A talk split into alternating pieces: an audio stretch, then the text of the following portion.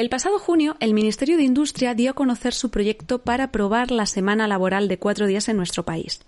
Ofrecerá a las pymes españolas una ayuda económica de hasta 3.000 euros para que puedan aplicar este nuevo modelo y evaluar si reducir los tiempos de trabajo, manteniendo los mismos sueldos, es asumible y no merma ni su productividad ni sus resultados económicos.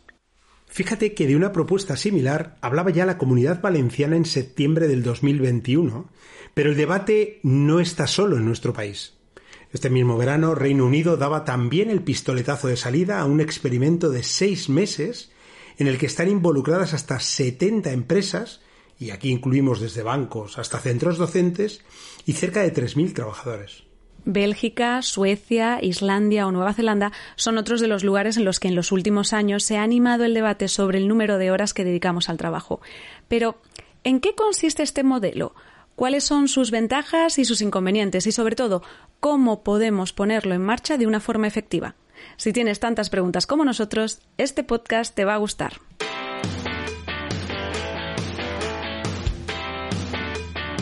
Divergentes, cartógrafos de la digitalización, con Isabel Benítez y Juan Luis Polo. Queridos y queridas divergentes, vaya gustazo estar aquí una semana más. Bienvenidos, bienvenidas y Juan Luis, muy buenas. Hola Isabel, ¿qué tal? Aquí estamos dispuestos hoy a tratar un tema eh, que yo diría que todo el mundo le gustaría probar. Mira que te explico y que no, no, va, no, no debe ser fácil cuando no todo el mundo lo prueba y esas cosas que pasan. Oye, por casualidad, ¿Tú recuerdas cuál fue el primer tema que tratamos en, este podcast? Pues hombre, em, eh, pues, pues, creo recordar, sí, pero dispara, dispara. Díselo a nuestra audiencia. Pues mira, eh, si no recuerdo mal, hablábamos de futbolines, de cómo iban a ser las oficinas del futuro y la famosa eudaimonia. ¿te suena? ¿Lo recuerdas? Sí. ¿quién nos lo iba a decir? Nos ha pasado por encima, deben de ser dos años en total, ¿no? Desde aquella puesta en escena ahora, o dos años y pocos meses, pero te juro que es que algunas veces uno piensa que han pasado dos décadas de todo lo que ha venido comprimido en este tiempo, ¿no? porque la pandemia nos sirvió en bandeja replantearnos prioridades de muchos aspectos de nuestra vida, pero creo que hay pocos ámbitos en los que se ha generado tanto debate como en el profesional laboral en esta en tan solo estos dos años. Sí, de hecho, hay un estudio muy interesante que, encontraba hace unas semanas publicaba, y que publicaban Llorente y Cuenca y la Organización Internacional de Directivos de Capital Humano y que precisamente demuestra cómo ha evolucionado la conversación en torno a estas cuestiones, ¿no? laborales, profesionales. Em, el estudio ha monitorizado más de 9 millones de mensajes en redes sociales entre el año 2018, o sea, pre-pandemia, y el año 2022 post pandemia o durante pandemia, no sabemos ni en qué estamos todavía. Eh, pero el caso es que pudo constatar, ha podido constatar un crecimiento del 385% en las conversaciones sobre trabajo. Pero no solo eso, fíjate, el 30% eh, de la muestra abordaba cuestiones como los problemas de desconexión, el exceso de cargas de trabajo, la precarización del empleo. Y se ha producido una evolución en los temas principales. Antes, las palabras clave eran proyecto o jornada y ojito, porque las palabras que triunfan ahora en las conversaciones sociales son transformación, personas, tiempo, vida y digital. Y además ya no se habla de teletrabajo, se habla de flexibilidad y de trabajo flexible. Ahí te dejo toda esa evolución. ¿Qué te parece? Pues me parece que tiene todo el sentido del mundo, porque si algo nos ha enseñado, como digo, el, cursillo intensivo que hemos hecho de búscate la vida, mm, te ha cambiado todo y tienes que estar haciendo las cosas de manera ágil, espabilada y diferente, es que esa flexibilidad a la que estamos hablando, que, dice que es hacia donde estamos tendiendo, que va, eh, por supuesto, mucho más allá del trabajo remoto ese otro gran no sabemos si fiasco o intento no conseguido, ¿no? Prefiero no opinar.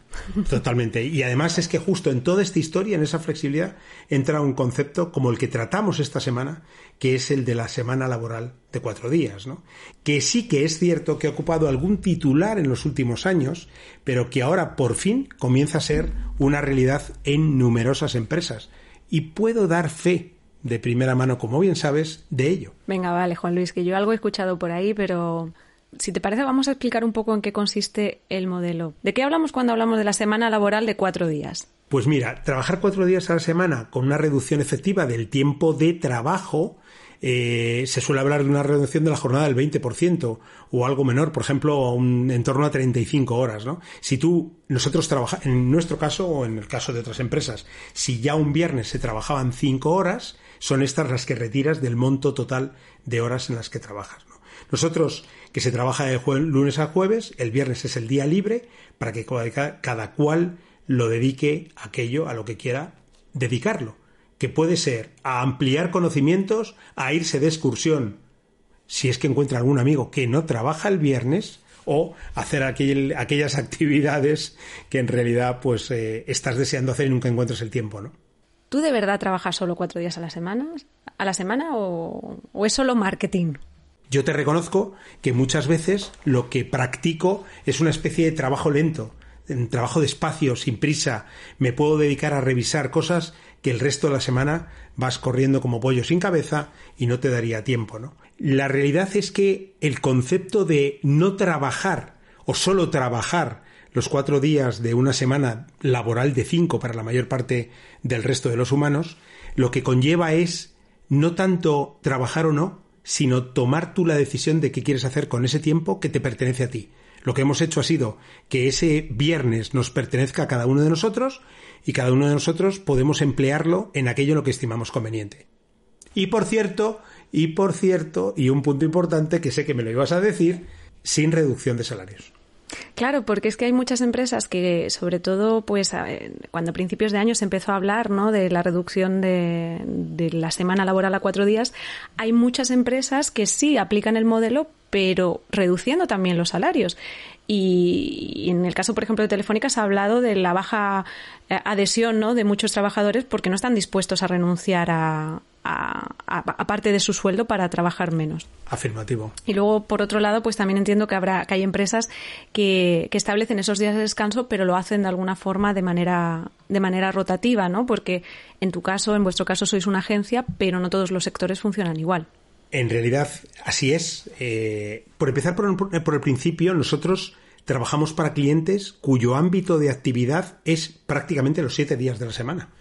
Esto por empezar por algún principio y dejarlo claro, porque yo no trabajo para clientes que a su vez solo tienen necesidad de mis servicios de lunes a jueves. ¿Cómo hemos resuelto esto?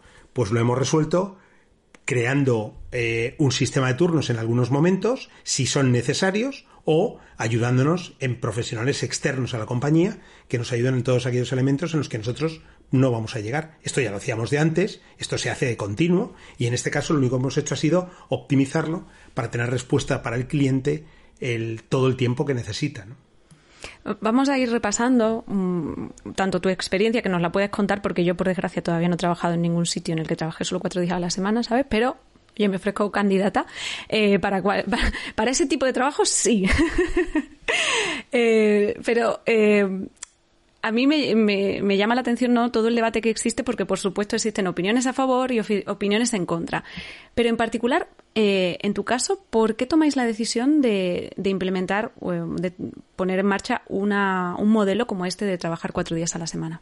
Pues eh, te puedo dar una explicación muy elaborada que parezca que somos la gente que inventó la innovación en sí mismo considerado pero la realidad es que eh, fue la mezcla de cosas diferentes. Por empezar por el principio, la jornada laboral en, un mercado como el español, llegado el verano, tiende, por acuerdos y por convenios eh, creados con los trabajadores, tiende a reducirse en eso que llamamos jornada reducida, jornada de verano o como lo queramos llamar, ¿no? Esa jornada intensiva tan conocida de los tiempos del el franquismo y demás, ¿no? Donde la gente, pues esos meses trabaja menos horas, tiene un 9 a 3 o un 8 a 3 y a cambio, pues el resto del año trabaja en su horario habitual, ¿no? La primera cuestión que a nosotros, cada vez que esto se planteaba dentro de Good Rebels, nos saltaba es que Good Rebels no es solamente una empresa que trabaja en el ámbito español. Good Rebels tiene presencia en Inglaterra y tiene presencia en Latinoamérica, en México. Y allí la jornada intensiva no está no se la espera. Así que lo primero que nos iba a pasar es que íbamos a, digamos, crear un inconveniente o un, o una especie como de menos, valoración del resto de, las, de los eh, compañeros que tenemos trabajando fuera de España, porque a ellos no les podíamos aplicar ese tipo de jornada intensiva. Así que, dando unas vueltas adelante y atrás, opiniones contrapuestas de unos y otros, al final fue, eh, entre otros, el socio británico el que nos apuntó en la dirección de la jornada de cuatro días laborales. Y fue por ello por lo que llegamos a proponernos el pensar en hacer un piloto, tres meses, que esto fue el verano del, de 2021, aprovechando julio, agosto, septiembre, para ver cómo había funcionado, cómo nuestros clientes lo habían admitido o no, y lo habían asumido, y a partir de ahí, pues decir si seguíamos con ellas o no, ¿no? esos tiempos se repiten también en el caso de, otras empresas que también han comenzado a hacerlo, bueno, pues después de, todo lo que hemos vivido o vivimos en, 2020, ¿no? Y como decía, vamos a ir repasando otras experiencias y, aquí hay una, un caso muy interesante también, eh, que es el de la Francachela y que es precisamente una empresa de restauración de Madrid que empezó a aplicar la semana laboral a raíz de los confinamientos de marzo de 2020 y que en este caso eh, empezó a hacerlo como una medida de conciliación. Esto nos lo ha contado una de sus fundadoras, María Álvarez, quien, quien nos planteaba un poco cómo lo hicieron y, que nos decía que además ha probado ser una palanca para la transformación de la empresa. Vamos a escucharla. Muchas veces se habla de la semana de cuatro días y el aumento de la productividad como si recortar las horas laborales produjese un aumento de la productividad. Y seguro que eso puede ser así en algunos sectores pero no necesariamente en todos. A nosotros nos ha pasado al revés. ha sido el reto de, implementar la semana de cuatro días lo que nos ha puesto a las propietarias y a la dirección de la empresa en la necesidad de mejorar la productividad. ¿Y cómo lo hemos hecho? Pues en nuestro caso concreto, eh, cambiando procesos en la cocina, introduciendo maquinaria, introduciendo, muy importante, un software para que eh, el cliente pueda el cliente pueda pedir desde la mesa por sí mismo Eh, y bueno, pues haciendo una serie de innovaciones una serie de transformaciones que nos llevaban hacia esa mejora de la productividad. El caso de el caso de María, bueno, y de la francachela es especialmente significativo por eso que decíamos, ¿no? Que a veces parece que la semana laboral de cuatro días no se puede aplicar en todos los sectores, especialmente en, el sector servicios. Así que bueno, yo creo que es muy interesante conocer su experiencia. María pronunciaba además, eh, como hemos podido escucharla, la palabra mágica cuando se habla del modelo de la semana laboral de cuatro días, ¿no? que no es otra que la productividad. La productividad es como el dorado, eso que buscamos los españoles durante tanto tiempo eh, en tierras latinoamericanas. ¿no? Es eso que las empresas estamos anhelando todo el tiempo, porque al mismo tiempo eh, nos hace resistirnos a muchos cambios por miedo a perderla. O sea, por una parte, tú estás buscando cómo ser más productivo, pero te da cosa que si en un momento determinado toqueteas en la forma en la que el trabajo se produce, puedes estar reduciéndola, ¿no? Pero en el caso, el caso es que con la semana laboral de cuatro días, eh, yo diría que podemos ayudar a mejorarla. De hecho, nosotros hemos tenido un dato contrastado lo hemos medido en función de las horas imputadas a los proyectos en el menor tiempo, los resultados obtenidos, etcétera, etcétera, y hemos encontrado pues un incremento de la productividad en torno a un 7% en el caso de nuestra gente y de cómo hemos sido capaces de dar respuesta a nuestros clientes, ¿no? Y no solo os ha pasado a vosotros, nosotros tenemos más pruebas, como por ejemplo la empresa jienense Software del Sol. Esto es lo que nos contaba Laura Hidalgo, que es técnico de formación en el departamento de formación de esta, de esta compañía. La reducción que hemos tenido lo que hace es que nosotros al final eh, nos nos apliquemos un poco más como quien dice. Al final tienes que tener en cuenta que tienes que sacar el mismo trabajo que hacías en cinco días en cuatro. Con lo cual, te despistas menos, eh, estás, más, estás más centrado, em, estás eh, intentando no perder ni un minuto para que el trabajo salga adelante. Aquí vemos eh, esos argumentos a favor y que hablan todo el tiempo de esa productividad. En el caso de, de esta empresa jienense, que lleva ya dos años aplicando la semana laboral de cuatro días, aumentaron la plantilla para repartir la carga de trabajo y dar el mismo servicio al cliente, que en este caso, como tienen servicio de atención al cliente, tuvieron que hacer turnos de rotatorios, rotativos perdón, e incrementó su facturación en un 20%. Pero dicho esto, yo creo que los mayores beneficios y el motivo principal por el que hacemos eh, todo esto es por mejorar el bienestar de quienes hacen la compañía. María mencionaba la conciliación, pero es que yo te hablo directamente de trabajadores más descansados, de menos absentismo, de mejor ambiente de trabajo y, en definitiva, de gente más feliz. Ten en cuenta que yo tengo una niña de cinco años y, mm, y bueno, cuando entré eran tres y claro, eso para poder llevar a la niña al cole, hacer actividades en el colegio, mm, poder que yo jamás había podido ir de voluntaria, de mamá voluntaria, nada, porque siempre estaba trabajando. Y ahora pues muchas veces me puedo permitir el lujo de ir con ella a determinadas actividades, a cosas, porque como tengo un día más, pues normalmente además las actividades del colegio suelen ser los viernes y yo libro siempre los viernes, pues me permite que yo pueda disfrutar mucho más de mi familia en general poder tener un día a la semana en la que un banco está abierto, un organismo público está abierto y puedes hacer una gestión, simplemente puedes salir a comprar otro día por la mañana.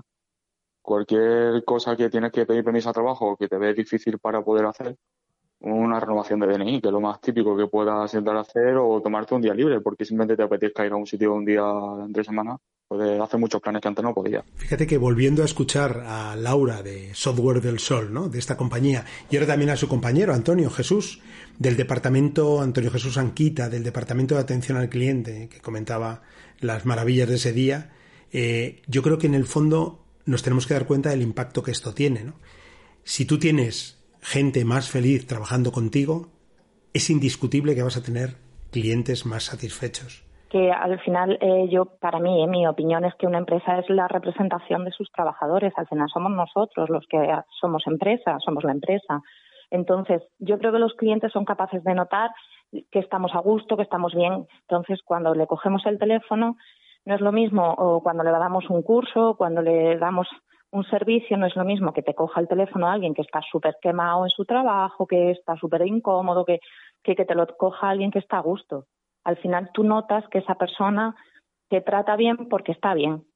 Cuidas más de tu empresa, o sea, como trabajador te fijas más en la imagen de tu empresa porque al final, gracias a tu empresa, tienes un día más libre. Entonces, claro, no worka, no tiene el mismo desempeño que si tú llegas a un viernes súper cansado. O sea, todos sabemos que el viernes llegamos deseando pillar el fin de semana o tienes un día libre entre semana, la semana se ve distinta. Hay un magnífico libro que permite tomar conciencia de la importancia de que nuestros clientes, nuestros trabajadores estén descansados para mantener clientes satisfechos, que es el que escribió Binet Nayar y que se llama Primero los empleados, los clientes después cómo transformar de arriba abajo la gestión em-, empresarial convencional. Y es cómo hace frente precisamente a un momento tremendo en bajada de ventas, en bajada de moral, en una empresa multinacional de software, en la que tiene que darse, en la que él lo primero que se da cuenta es que mientras sus trabajadores no estén conectados, no estén enchufados al proyecto, los clientes no van a ser capaces de conseguirse y se seguirán perdiendo, ¿no? Pues yo te subo la apuesta y todo, Juan Luis. Y voy a añadir algo más que nos comentaba María Álvarez de la Francachela, que es además una de las impulsoras en nuestro país de la plataforma Cuatro Suma, que está integrada en la iniciativa Four Day Week para promover este nuevo modelo laboral. Y creo que es muy significativo esto que nos dice ella en el caso de algunos sectores, que es cómo todo esto impacta en las características del propio equipo. Pero eh, luego hay otro cambio muy importante, que es que a nosotros esto nos ha permitido eh, incorporar a la empresa otro tipo de perfiles profesionales. O sea, que en la hostelería normalmente se trabajan seis días a la semana y muchas veces en, turno partido eh, y, muchas veces más de las 40 horas que marca la legislación, ¿no? Entonces, al final, solamente pueden trabajar en ese formato un tipo de perfil profesional que tiene muchísima disponibilidad. Eh, que puede estar prácticamente dedicado en cuerpo y alma al trabajo. Y, pierdes la posibilidad de contratar y de tener en los equipos gente que a lo mejor pues tiene hijos o está estudiando o hace otro montón de cosas con su vida. Aquí a mí me parecen todo ventajas, ¿eh, Juan Luis? Hombre, está muy bien tener la opinión de, en este caso, conocer la, la, la opinión de María, ¿no? Y la experiencia de la francachela, porque lo que se nos achaca siempre a las empresas de servicios es que para nosotros todo es fácil. Todo es como el mundo de las startups, ¿no? Todo es happy people y flower power. Y sin embargo, cuando tocas sectores como la restauración o la construcción o sectores muy demandantes en términos de presencia, además, en el lugar, etcétera, etcétera, pues evidentemente eh, esto es muy diferente. Tú tienes que seguir abriendo el bar o la peluquería eh, a las mismas horas y eso puede eh, implicar un aumento de plantilla, cosa que no todo el mundo va a estar en condiciones de poder hacer, ¿no? Y, y desde luego hay un periodo de adaptación y unas implicaciones, como dices, económicas, pero también de reorganización de equipos, de revisión de procesos y todo eso requiere un esfuerzo. Hay empresas que probaron y desistieron porque aseguran que las situaba en desventaja con sus competidores. Claro, y fíjate que es normal que haya mucha gente que todavía no ve claro el cómo esto puede funcionar, ¿no? Como no se veía claro hace muchos años ya de esto, eh, cuando se habló de que el sábado tenía que ser un día vacante y no un día de trabajo, para que nos entendamos, ¿no? Yo creo que vamos en la misma línea y nos va a costar lo mismo. Pero fíjate, por ejemplo, eh, modelos como la, o la fórmula adoptada en Bélgica, ¿no? Eh, desde febrero de este año, que lo que han hecho ha sido eliminar un día, pero sin reducir las horas trabajadas. Y eso hace que tú tengas jornadas interminables, posiblemente ya, las eran antes, pero además ahora es que es así por ley, vamos a decirlo, de nueve o diez horas diarias. Yo no sé si ese, en ese caso a mí el modelo me, me, convencería y sería el que yo pediría a mi gente que siguiera, vaya.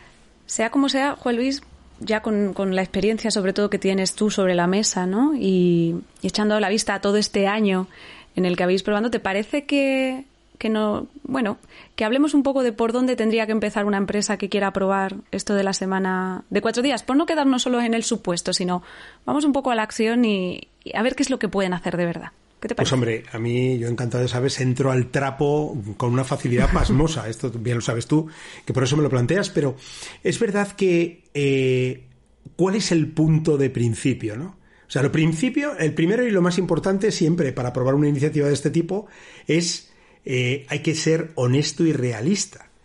¿Qué hace la compañía? ¿Cómo lo hace?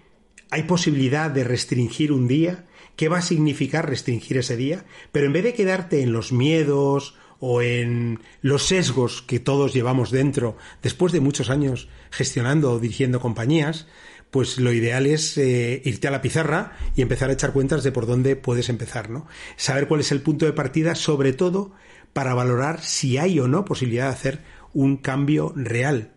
La carga laboral real, el estado emocional de tu equipo. ¿Qué pasa cuando llega el verano? Joder, estar por la tarde en la oficina es un infierno y en nuestro caso, por ejemplo, habíamos decidido no jugar a la jornada intensiva. ¿Cómo lo puedes hacer todo ello complementario, no? Claro, no se puede ir al final de, de 0 a 100. Imagino que eso es el error también o o, el, reto con el que se encuentran muchas empresas, ¿no? El decir, tengo que hacerlo y tengo que hacerlo todo y lo tengo que hacer ya y lo tengo que hacer perfecto, ¿no? Totalmente. Y fíjate que nosotros, eh, esta fue una decisión que se empieza a cocinar en, términos directivos para poder ponerla en marcha. Evidentemente, si hubiera surgido de algún otro compañero, pues a lo mejor cuesta más eh, convencernos a los que tenemos que tomar, digamos, o tenemos la responsabilidad de tomar la decisión, ¿no? Pero puede que hayamos estado ahora no recuerdo de memoria exactamente las primeras conversaciones, puede que hayamos estado cerca de un mes hablando de la posibilidad de llevar adelante el proyecto o no. Y además empezamos a crear eh, preguntas y respuestas y además tuvimos que planear cómo le íbamos a comunicar a nuestros clientes que íbamos a adoptar este tipo de, de formato, ¿no? O sea, quiero decir, lo primero que tiene que haber es un plan. Un plan. Anda y escríbete cualquier cosa, pero por lo menos un plan. Pero lo segundo, y lo más importante, es una comunicación infinita con el equipo. Las primeras dudas y los primeros no, yo creo que esto no va a funcionar, venían de los equipos. No venían de la dirección, en nuestro caso. Con lo cual hubo que hacer todo un trabajo de seguimiento, de comunicación, de hablar con ellos, de despejar dudas, de plantearnos todos en conjunto cómo íbamos a resolver dudas con el cliente y así sucesivamente. Yo creo que esto que nos decía, que nos dice María de la francachela te va a sonar. Mira. Pues lo más complicado casi fue hacer que la gente se lo creyera. Eh, lo más complicado fue mm, vencer los recelos generalizados y, la idea de que no era posible. Porque al final, mm, además de que la hostelería está muy estigmatizada, eh, también es un sector donde queda muy poca esperanza, ¿no? O sea, que, que parece que nunca va a cambiar, que siempre va a cambiar para mal. Y entonces estos sectores que están así ya muy maltratados tienen muy poca eh, energía disponible para reimaginarse y para creer que pueden eh, llegar a ser otra cosa. Es, eh, al hilo de lo que estábamos comentando, es magnífico que haya más personas que se enfrentan un poco a la misma tesitura, ¿no? Y además, como decíamos, en un sector bien diferente al que, al que nosotros operamos en Currevers, ¿no? Tienes que estar muy preparado y abierto porque puede requerir además contratar más gente o trabajar, cuando decimos contratar puede ser contratar vía contrato indefinido en el que tú incorporas a las personas o eh, buscar colaboradores externos, puede ser otras compañías que tengan que darte parte del servicio. ¿no? Y mm, para esto yo diría que lo mejor no es pensar en la inmediatez del momento, es pensar en los beneficios a medio y largo plazo como los que hemos venido comentando. ¿no? Y por último, valorar cuánto y cómo puede ayudarte la tecnología en ese proceso. Esto era impensable, no te voy a decir hace 10 o 20 años, que por supuesto, sino tan solo hace dos antes de haber sufrido el parón que la humanidad sufrió debido al COVID. Y entiendo que incluso hay, un, hay una parte ¿no? de tener que, bueno, aceptar que quizás necesitas nuevas habilidades, nuevos conocimientos o en un momento dado buscar apoyo externo, asesoría para precisamente que para que el experimento salga bien. Y otra parte, monitorizarlo, ¿no? El ir evaluando qué va pasando, qué no va pasando, e ir ajustando sobre la marcha, porque entiendo que no es una tarea fácil. Esto no, llega si de un día para otro lo pones en marcha, ¿no? Hay que estar abierto a estoy probando con esto, esto no funciona, lo cambio, pruebo esta otra cosa. Entonces, bueno, al final yo creo que es también echarle paciencia, ¿no? Y estar preparado para que no va a ser una cosa que de un día para otro va a salir bien, pero que si le das la oportunidad, pues eh, posiblemente acabe beneficiando a tu empresa y, por supuesto a tus equipos. O sea que yo creo, Juan Luis, que realmente yo la pregunta que te tengo que hacer es, a pesar de todo, de los esfuerzos, de lo que cuesta y de las pequeñas dificultades y piedrecitas que se puedan encontrar en el camino, ¿merece la pena? Fíjate si merece la pena que lo que empezó como un piloto de tres meses, no te voy a negar que aprovechando los momentos más sencillos para hacerlo, que era precisamente cuando también tus clientes bajan en intensidad de actividad, ¿no?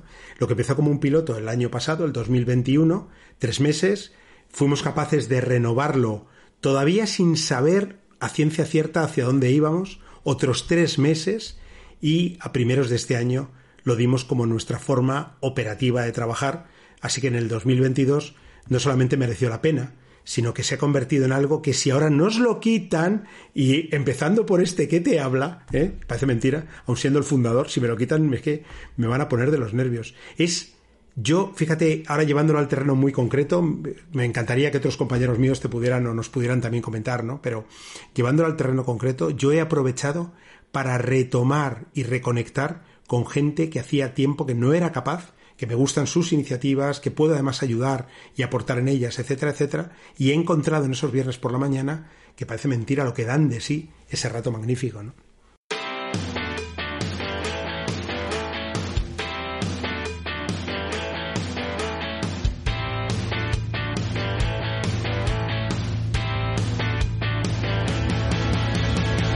La verdad es que el tema da para mucho y sabemos que se nos quedan muchos aspectos en el tintero, pero esperamos que quienes estáis al otro lado pues hayáis disfrutado de esta primera aproximación a la semana laboral de cuatro días.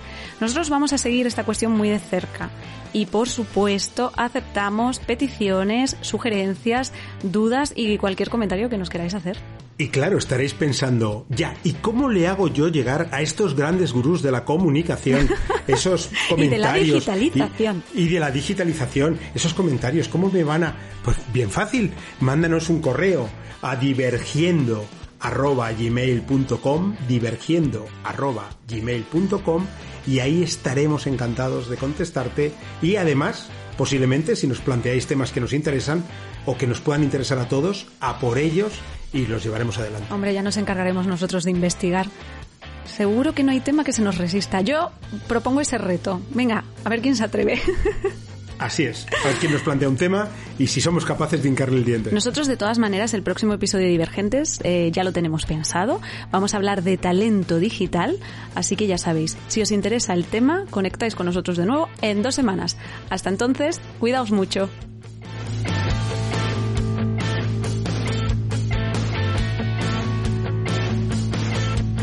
Divergentes, cartógrafos de la digitalización.